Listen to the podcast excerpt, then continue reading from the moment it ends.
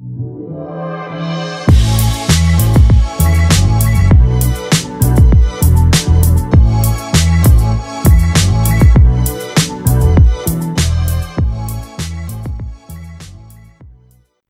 de nuevo, yo soy Rachel, esto es Despertar el Entusiasmo y hoy te traigo un tema no tan divertido. Vamos a suponer que te diste cuenta que tu versión de diversión no es la misma que la de tus amigos, porque vos sos una persona introvertida y tus amigos son extrovertidos. Entonces a lo mejor vos la pasás muy bien leyendo un libro el fin de semana en casa, pero tus amigos prefieren irse de joda. O vamos a suponer que descubriste que sos persona altamente sensible o empática y que necesitas mucho tiempo a solas y que eso está bárbaro. Así que el tema de hoy es qué pasa cuando vos cambiás, pero tu entorno se queda igual y no te acompaña en tu nueva versión.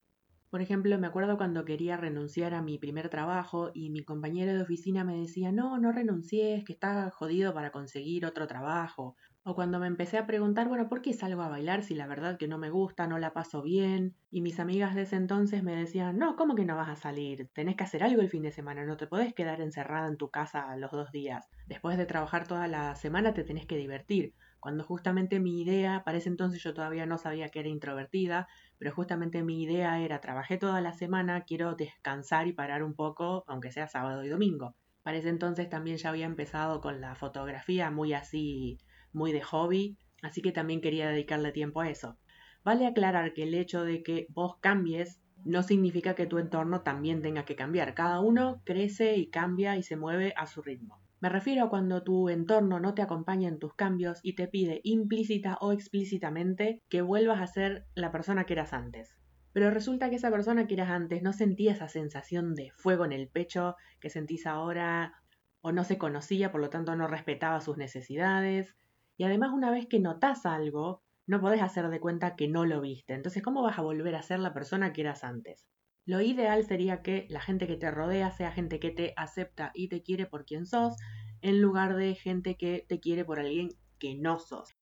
En defensa de tu entorno, un poco de data nerd, que ya algo te conté en el episodio 8. Por más que ya no vivimos en las cavernas, el cerebro humano está cableado para protegernos. Tenemos una parte primitiva de nuestro cerebro que se llama cerebro reptil, por eso cuando te aventuras en algo desconocido, te dice que mejor te quedes donde estás, que ahí ya sabes lo que hay. Por eso cuando vos empezás a cambiar y tu familia o tus amigos lo empiezan a notar, inconscientemente les asusta eso nuevo que empieza a surgir en vos y prefieren tu vieja versión. Como si fueses algo así como un software o una aplicación, quieren que sigas siendo la versión 1.0 cuando ya salió la 2.0 con más prestaciones.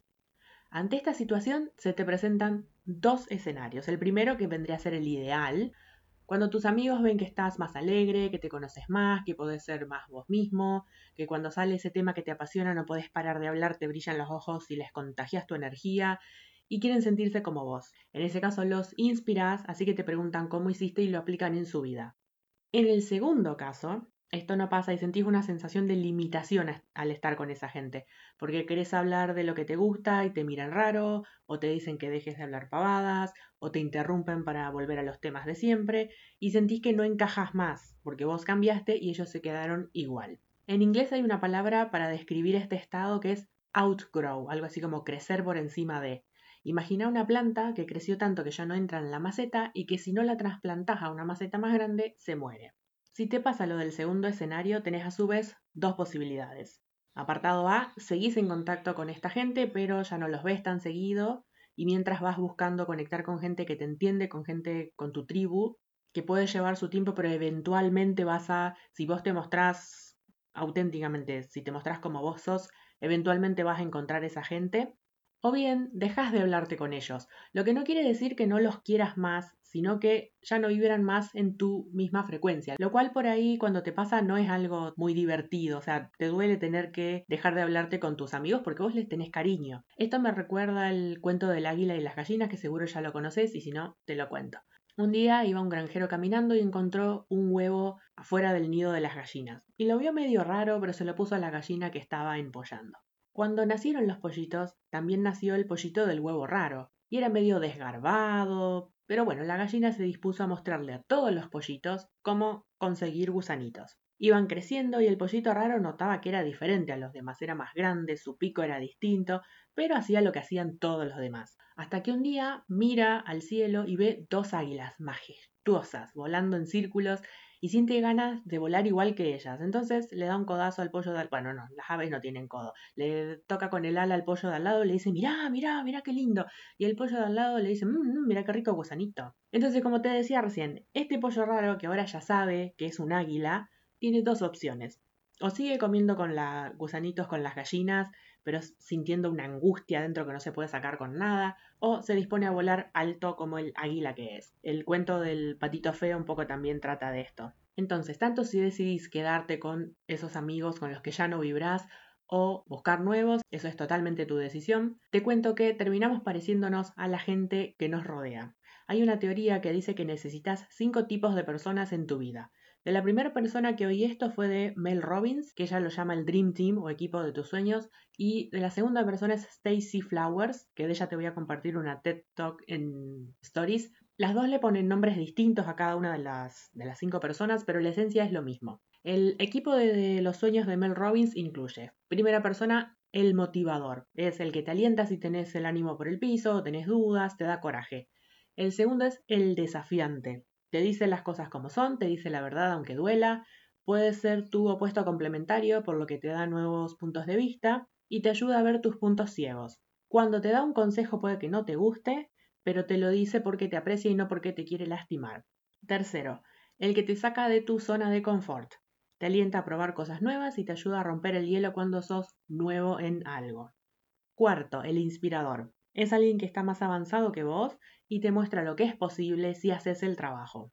Y quinto, el espacio seguro. Es alguien con quien te sentís 100% confortable, está siempre ahí para escucharte y con quien podés ser vos mismo, te hace reír y te recuerda que no te tomes todo tan seriamente.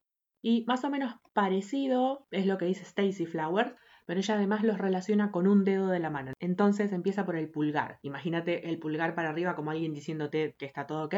Ese es el alentador. Cree en vos cuando no podés creer en vos mismo. El segundo es el mentor y es el dedo índice porque te muestra, te señala el camino cuando te sentís perdido y es alguien dispuesto a compartir información con vos. El tercero es el coach y es el dedito del medio, sí, porque te saca de tu zona de confort y te hace sentir un poco incómodo. Entonces tenés ganas de mostrarle el dedito del medio para que puedas alcanzar tu potencial y lograr lo que te propones. El cuarto es el amigo y es el dedo anular, porque se supone que es el dedo que está conectado al corazón, y esta persona es quien conoce tus sueños y deseos más profundos. Y por último, el quinto es el colega y es el dedo meñique. El colega es alguien que se dedica a lo mismo que vos y te ayuda a enfocarte. Este último tema de las cinco personas algún día me gustaría retomarlo porque en algún momento, me, porque me puse a pensar a ver qué es lo que me gustaría lograr con este proyecto y en algún momento, no sé cómo, cuándo ni dónde, me gustaría generar una especie, no sé si la palabra justa es comunidad, pero me gustaría crear algún tipo de comunidad, vamos a decir, donde puedas encontrar estas cinco personas. Además, en algún momento, por ahora soy solo yo monologueando acá, pero en algún momento me gustaría traer entrevistas también. Si bien una de las razones por las que empecé en modalidad podcast es porque así yo puedo hablar sin que nadie me interrumpa, porque por ahí me pongo a hablar de estos temas y dice, bueno, pero entonces qué pasó y que me interrumpen y no me dejan, me frustra muchísimo que no me dejen terminar de expresar mi idea, así que definitivamente este tema va a volver a aparecer. Bueno, hoy fue un episodio cortito porque probablemente el de la semana que viene sea largo, así que me voy despidiendo y hasta la próxima semana.